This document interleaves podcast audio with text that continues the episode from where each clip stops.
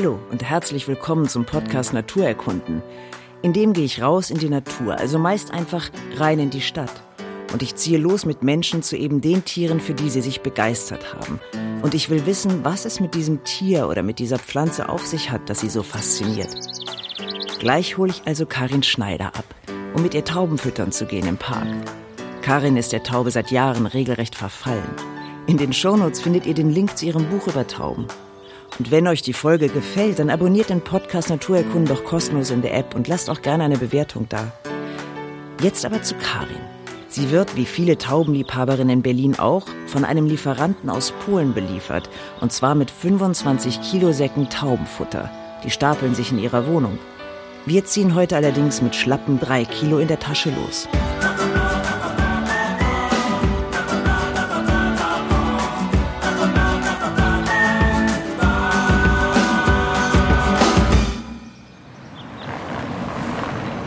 So, jetzt gehen wir also zum Lausitzer Platz.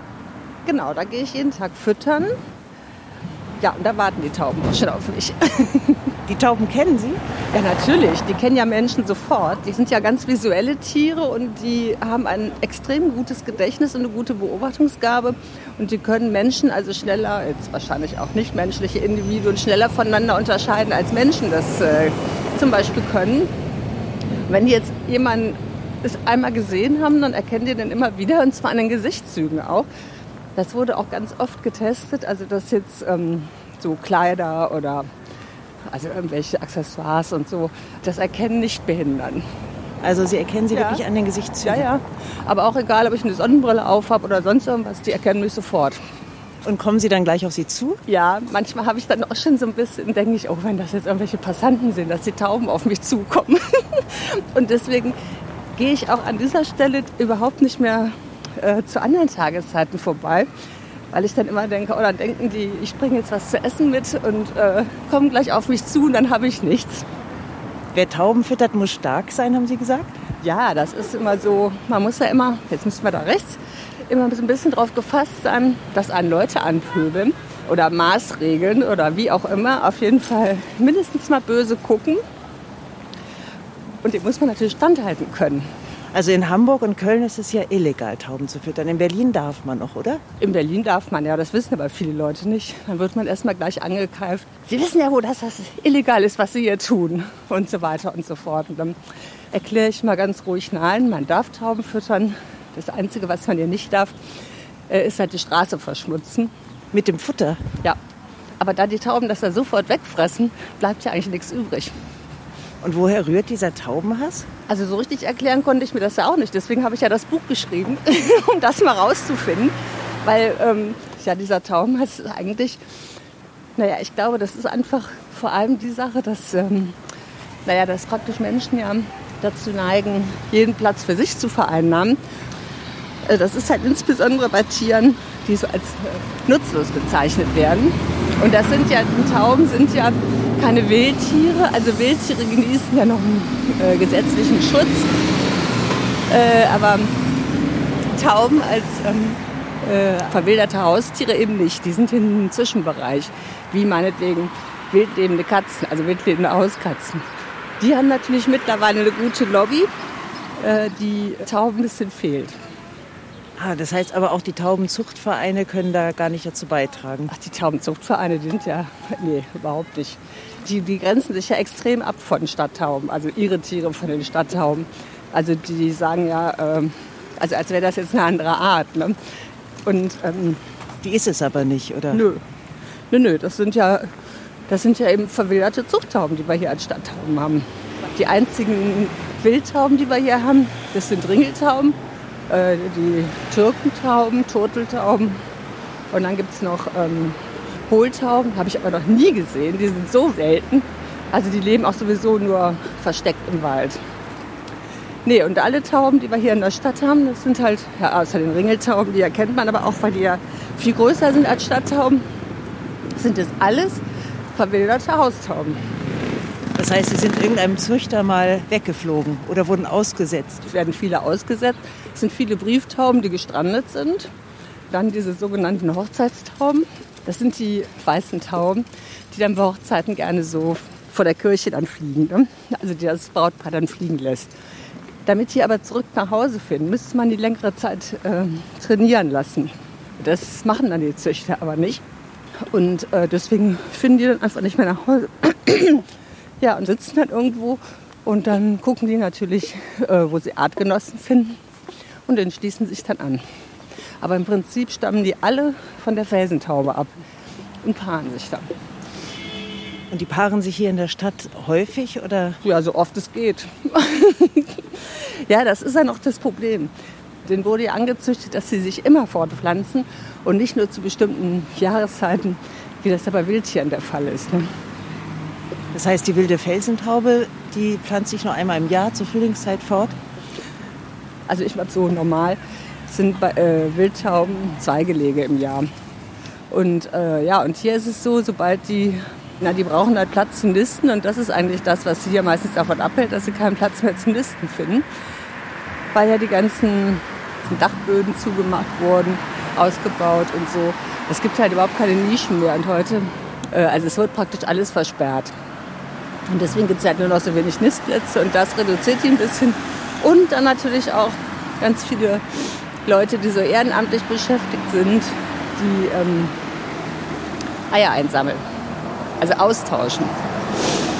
Austauschen gegen was? Gegen Gipseier. Das heißt, die brüten dann ja, Gipseier aus, kann man ja nicht sagen. Genau. Und zwar hier auch unter der Hochbahn. Also, da sind ja ganz viele Tauben, also praktisch alle Tauben jetzt hier in Kreuzberg 6 oder überhaupt in Kreuzberg oder fast alle sind ja hier unter der Hochbahn. Und die nisten natürlich auch hier, aber auch an allen möglichen anderen Orten. Und da geht halt immer so eine Gruppe von Leuten mit Leitern und dann erstmal mit Spiegeln, ob da Eier in den Nestern sind oder ob irgendwo Eier liegen. Und dann tauschen die gegen Gipseier aus. Und das hat schon Wirkung gezeigt? Ja, oder? total. Klar, die, die sammeln ja wirklich hunderte von Eiern ein jedes Jahr.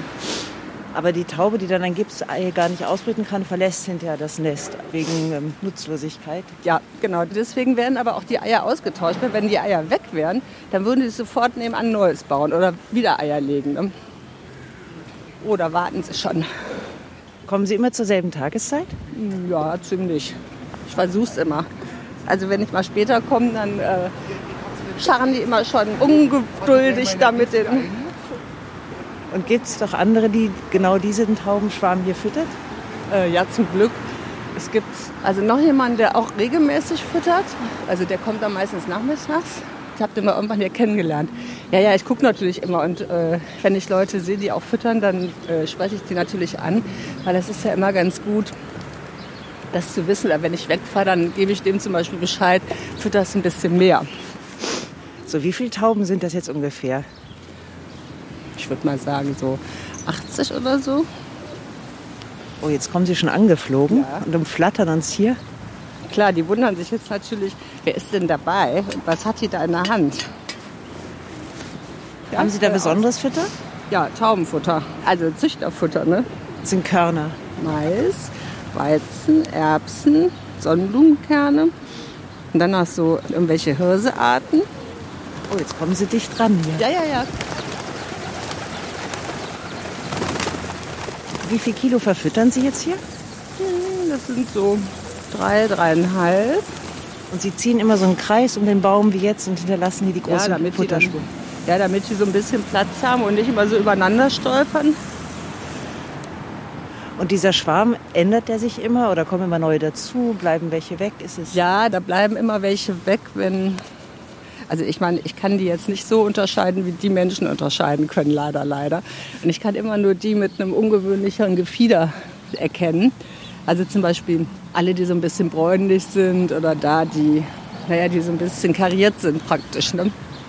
Oder halt weiße Tauben oder mit jetzt extrem viel weißem Gefieder zahlenmäßig kann ich das schon immer sehen, dass dann irgendwann, wenn so die Hauptbrutzeit beginnt, also jetzt demnächst, dass dann natürlich weniger kommen, weil die sich ja beim Brüten abwechseln. Da sitzt dann immer die ähm, Täubin auf den Eiern, wenn ich komme. Weil die haben ja ganz geregelte äh, Brutzeiten, also dass jetzt Taube und Täubin sich abwechseln und ähm, also wahrscheinlich auch immer zur selben Zeit. Weil das ist ja bei allen Tieren eigentlich so, dass die so sehr gewohnheitsmäßig ihren Tag verbringen und äh, ja auch durchaus ein gutes Zeitgefühl haben. Ne? Und das heißt, Täubin und Täuberich wechseln sich ganz gleichmäßig ja, ja. ab. Mhm, genau. Die eine geht auf Futtersuche, während der andere brütet Genau. und dann wird abgelöst. Ja. Also da war hier auch zum Beispiel sehr lange eine weiße Taube in dem Schwarm. Also die habe ich fast zwei Jahre gesehen. Irgendwann war sie dann leider weg. Und ähm, die sind natürlich am schnellsten Opfer von Greifvögeln. Und hier sind ja Turmfalken hier in der Kirche. Und da habe ich dann auch schon gesehen, wie einmal ein Sperber dann kam und dann einfach eine von den Tauben mitgenommen hat, die ich gerade gefüttert hatte. Das war natürlich irgendwie sehr traurig. Also ein Sperberweibchen wird es wohl gewesen sein. Die sind groß genug, um eine Taube zu fangen. Die Männchen können das gar nicht. Aber die sind trotzdem vermehren die sich sehr fort. Man sieht ja hier auch, das sind ja überall, haben ja fast alle irgendwie so weiß in, ihren, in ihrem Gefieder. Weil Tauben nämlich, weiße Tauben ganz toll finden. Ja, die sind irgendwie total begehrt. Ja, das finden die halt total extravagant anscheinend und fahren sich dann gerne mit denen. Weil Tauben gelten ja immer als wahnsinnig treu, sind die auch mit ihren lebenslangen Partnerschaften. Aber das heißt natürlich nicht, dass sie nicht auch mal mit mit, mit Was war Taube- jetzt? Keine Ahnung, wahrscheinlich hatten sie jetzt gerade nicht so besonders viel Hunger und irgendwie haben wir uns zu viel bewegt. Wir können mal ein bisschen da zur Seite gehen. Ah ja, jetzt kommen sie alle zurück Ja, ja, von der Hochbahn. Ja, das ist auch immer so, eine Taube gibt ein Signal und die anderen reagieren darauf und flattern dann auch alle weg. Also das ist ja auch so ähm, bei... Und wenn dann eine nervös wird, dann äh, verschwinden die anderen auch. Das ist ja eigentlich bei allen Tieren so, dass sie sich an ihren Artgenossen orientieren und dann gar nicht genau gucken, was war denn jetzt, was hat den jetzt so versteckt oder die, sondern äh, dann vorsichtshalber auch erstmal abhauen und dann erstmal aus der sicheren Entfernung gucken, was war denn da eigentlich. Das habe ich auch bei unseren Katzen schon ganz oft beobachtet. Aber die Tauben fliegen jetzt nicht in den Baum und sitzen dort als Schwarm wie die Spatzen oder so. Nee, die sitzen eigentlich selten auf Bäumen. Also schon manchmal, aber ähm, die haben ja so einfache Füße. Die haben ja andere Füße als jetzt so Singvögel zum Beispiel. Die haben diesen Klammer, äh, ich weiß gar nicht, wie man das nennt, diesen Klammergriff nicht. Das heißt, die müssen sich dann schon richtig festhalten. Also die können auch nicht auf Ästen schlafen, die würden runterfallen einfach. Wohingegen die anderen Vögel ja dann diesen Klammergriff haben und wenn die schlafen, dann halten die sich unbewusst fest. Und das bei den Tauben nicht. Die sitzen halt deswegen am liebsten in Gemäuer. Also einfach so auf ihren Füßen, äh, wie zum Beispiel hier unter der Hochbahn, da schlafen die ja dann. Und äh, jedenfalls nicht auf irgendwas Runden, wo sie sich festklammern müssen. Die Täubin und der Tauber brüten also abwechselnd. Und wie füttern sie dann die Kleinen? Also mit den Körnern, die sie bringen? Oder? Die bilden ja aus, den, aus dem Körnerfutter so eine Kropfmilch für die Kleinen. Das sieht so ein bisschen aus wie so Frischkäse oder so. Das ist ein extrem äh, nährstoffreiches Futter. Und die sind auch die einzigen Vögel, die, also überhaupt die einzigen Tiere, außer noch Flamingos, die außer Säugetieren äh, ihre Jungen mit Milch füttern. Und das machen die wahrscheinlich deshalb, weil sie ja damals vor vielen, vielen, vielen Millionen Jahren von den Singvögeln aus den Bäumen vertrieben wurden, wo sie ja früher gelebt haben äh, und da halt auch Würmer und andere Insekten so gefressen haben.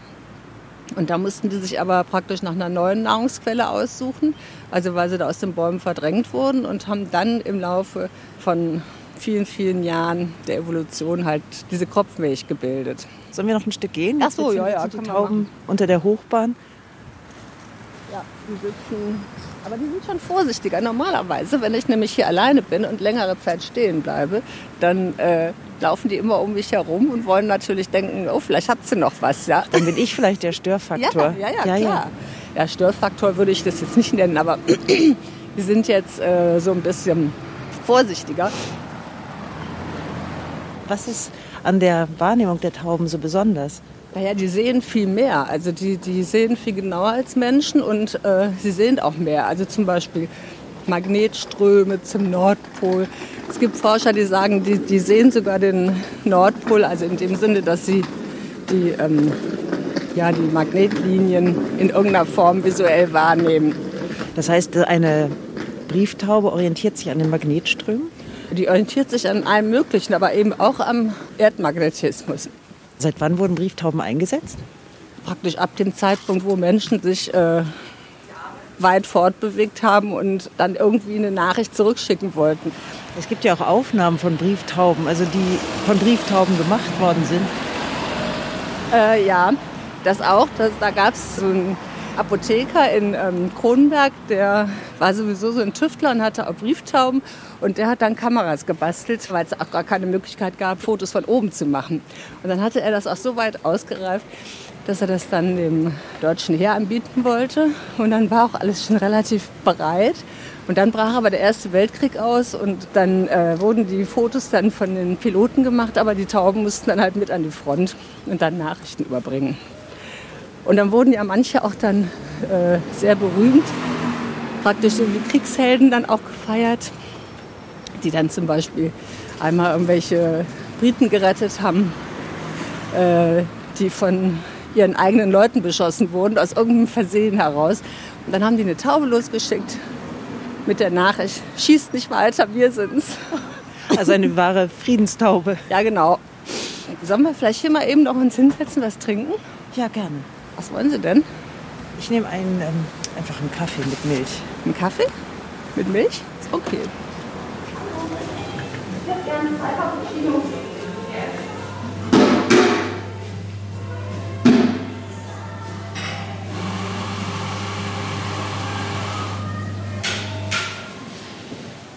So. Ja, vielen Dank. Nicht zu danken.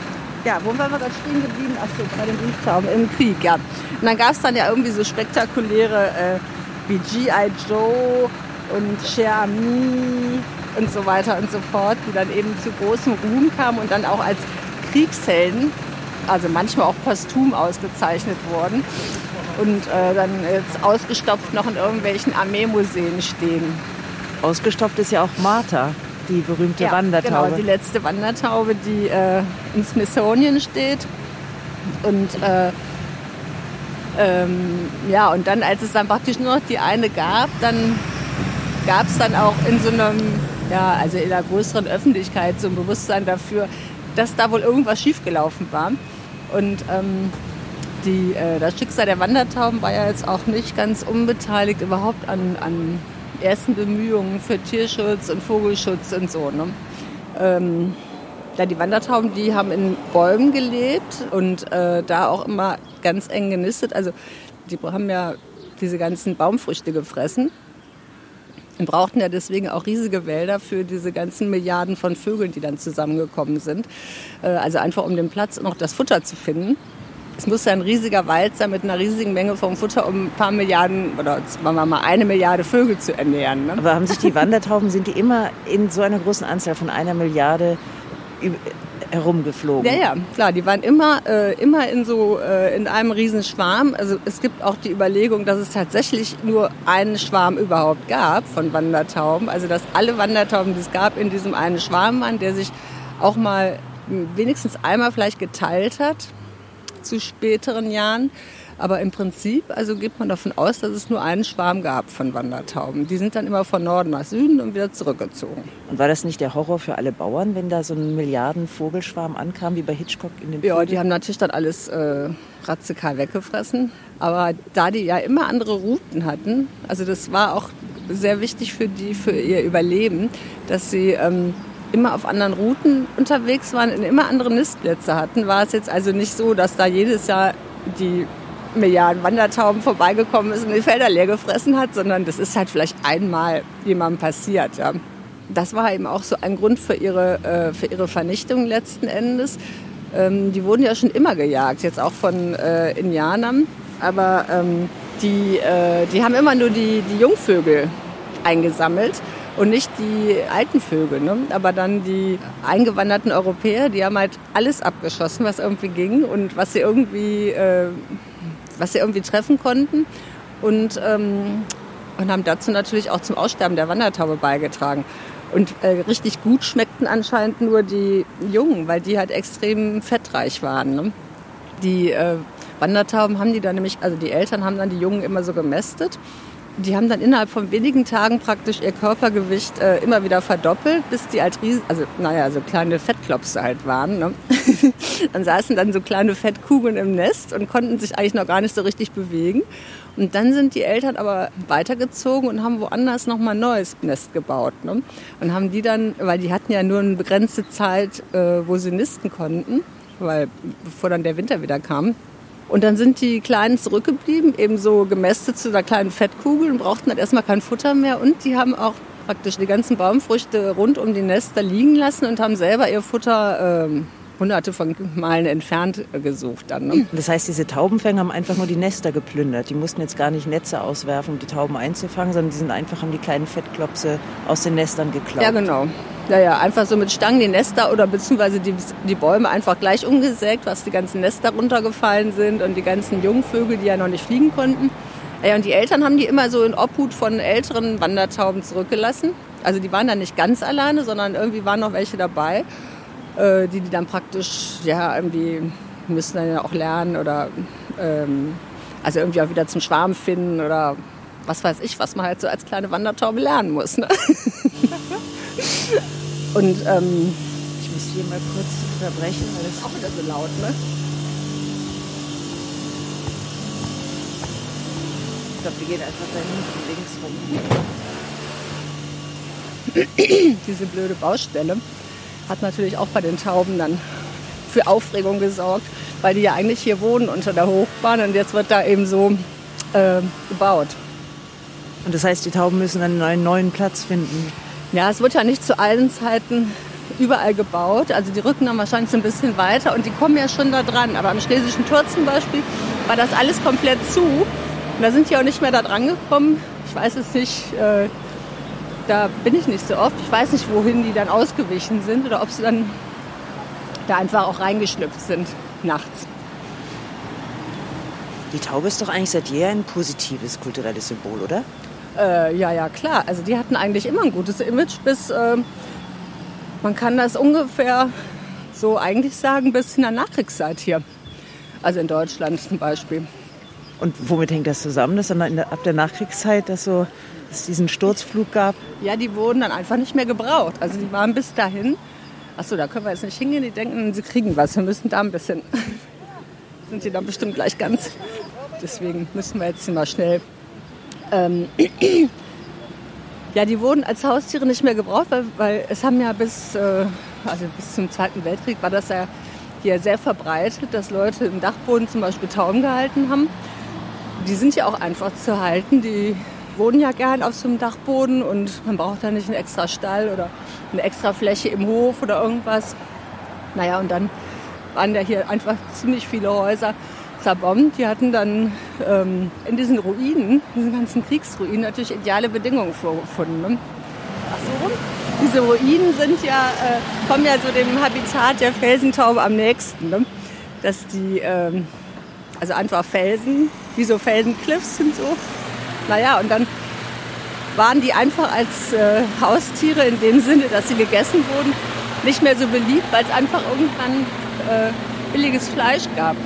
Also durch die ganze Massentierhaltung äh, oder auch gerade durch ähm, Hähnchen, also diese Hähnchen, äh, Hühnerhaltung, ähm, haben die, die Tauben einfach so, ja, waren nicht mehr notwendig als Fleischlieferanten. Und dann fiel den Leuten auf, es gibt ja so viele und die machen ja hier alles voll und ähm, die müssen weg. Die stören. Und weg, wie kriegt man die weg? Ja, eigentlich gar nicht. Also weil die, die sind so extrem standorttreu. Also man müsste quasi irgendwie ein Haus abreißen, dass sie da nicht mehr, dass sie da nicht mehr ähm, hingehen. Deswegen sind ja auch diese ganzen Vergrämungsmaßnahmen, bringen ja auch nichts. Ne? Da müsste man jetzt schon praktisch das ganze Viertel irgendwie in Netze packen. Sie haben ja darüber geschrieben, dass die Tauben auch in der Kognitionsforschung ganz vorne dran waren. Also da wurden Experimente mit ihnen gemacht, was den Orientierungssinn betrifft oder die Wahrnehmung. Ähm, ja, die, die sind äh, bei Kognitionsforschern in allen möglichen, also aus, aus allen möglichen Gründen beliebt, weil die so kooperativ sind. Zum Beispiel auch Skinner, dieser Behaviorist, der hat die ja auch gerne im Labor äh, für sich arbeiten lassen mit allen möglichen Fragestellungen. Einfach weil sie schon so lange mit Menschen gelebt haben, einfach an Menschen gewöhnt sind und äh, ja irgendwie auch so ein ich will mal sagen, so eine absolut hohe Frustrationstoleranz haben. Ne? Oh. Die geben nicht auf. Und das finde ich auch an Tauben irgendwie so toll, dass sie einfach, äh, wenn sie irgendwas machen wollen und das gelingt ihnen nicht sofort, dann versuchen sie es immer weiter. Ja? Zum Beispiel in der Kognitionsforschung, da geht es ja ganz oft so um so Experimente. Also in Bochum werden da ganz viele gemacht an der Uni. Und so Mustererkennung. Also deswegen weiß man auch, dass die Gesichter so gut auseinanderhalten können. Oder dass sie dann zum Beispiel äh, verschiedene Malstile auseinanderhalten können. Also die Tauben können einen Picasso von einem Matisse unterscheiden. Ja, genau.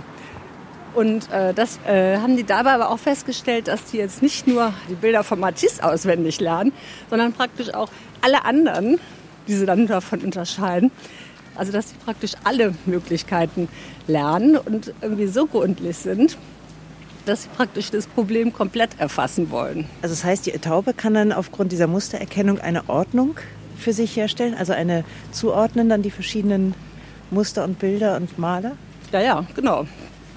Picasso war ja auch Taubenzüchter oder Taubenliebhaber auf jeden Fall. Ist damit ja auch berühmt geworden mit seiner Friedenstaube.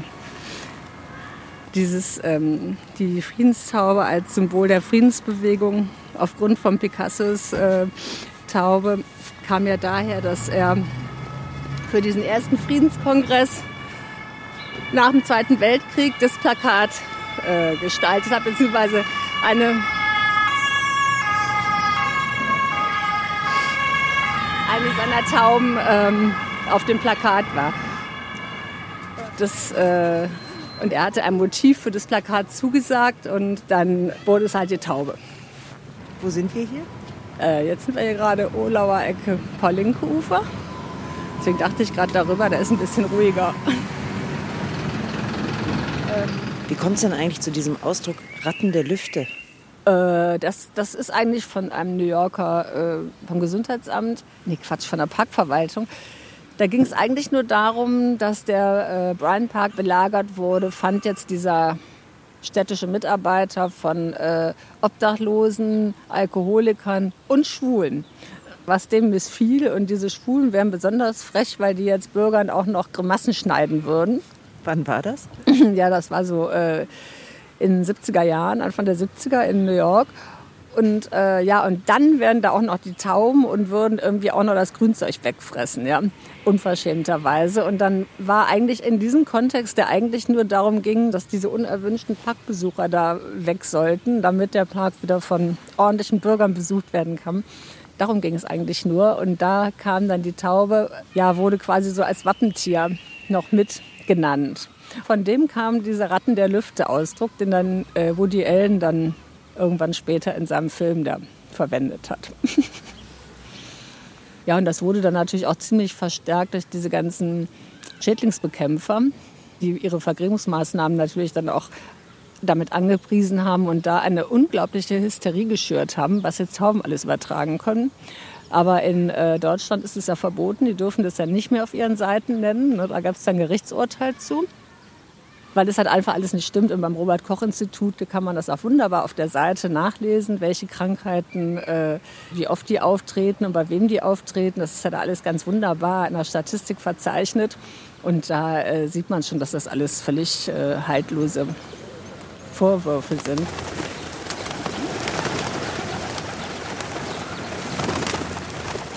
wenn das ein lebenslanges Paar ist, Taube und Täubin, gibt es davor einen Balztanz? Da suchen die sich verschiedene, also schauen die sich verschiedene an und suchen sich dann einen aus, oder? Ja, also die haben bestimmt da äh, so, äh, ja, ja, die, der, man kann das ja auch mal schön beobachten, hier an den Tauben auch, wenn die dann so balzen, ne, das ist ja dann, sind dann plustern sich die äh, Tauber so ein bisschen auf und machen dann so, ja, und drehen sich immer so, um, so aufgeplustert um sich selbst und dann um so eine Taube herum. Ne? Den Balztanz kann man hier eigentlich immer ganz schön beobachten. Äh, so machen die das dann, aber das machen die auch zwischendrin. Also nicht nur jetzt, um eine neue Partnerin zu gewinnen, sondern auch mit ihrer Täubin immer wieder. Ne? Ja, also die haben bestimmt äh, individuelle Vorlieben. Also dass die irgendwie, die kennen sich ja auch individuell. Also hat ja auch jede Taube ihren eigenen Charakter. Das wären natürlich solche Dinge sein. Also das sind Kriterien, die Menschen bis heute nicht entschlüsseln konnten. Ne? Und das müssen tatsächlich, äh, muss das dann Zuneigung sein. Ne? Also Es ist jedenfalls, hat nichts mit Stärke, Durchsetzungsvermögen oder sonst was zu tun. Ne? Ist auf gewisse Weise beruhigend. Ja, finde ich auch. Also es ist, man kann sagen, es ist bei den Tieren nicht anders als bei den Menschen, dass es irgendwie ja, letzten Endes die Sympathie für ein bestimmtes Individuum ist. Was würden Sie denn der Berliner Stadttaube wünschen? Taubenhäuser. ja, also das ist, äh, weil wenn die Tauben ein Haus haben, dann bleiben die da auch. Also die, die sitzen ja am liebsten eigentlich zu Hause und, ähm, und irgendwo hoch oben und laufen eigentlich am allerwenigsten gerne Menschen vor den Füßen rum. Ne? Herzlichen Dank, Karin. Ich drücke Daumen, dass wirklich bald mehr Taubenhäuser in Berlin und in anderen Städten aufgestellt werden. Und wenn ihr von Karin noch mehr über die Tauben erfahren wollt, dann lege ich euch ihr Buch ans Herz. Ihr Porträt über die Tauben ist in der Reihe Naturkunden bei Mattes und Seitz Berlin erschienen und es ist in allen Buchhandlungen zu haben.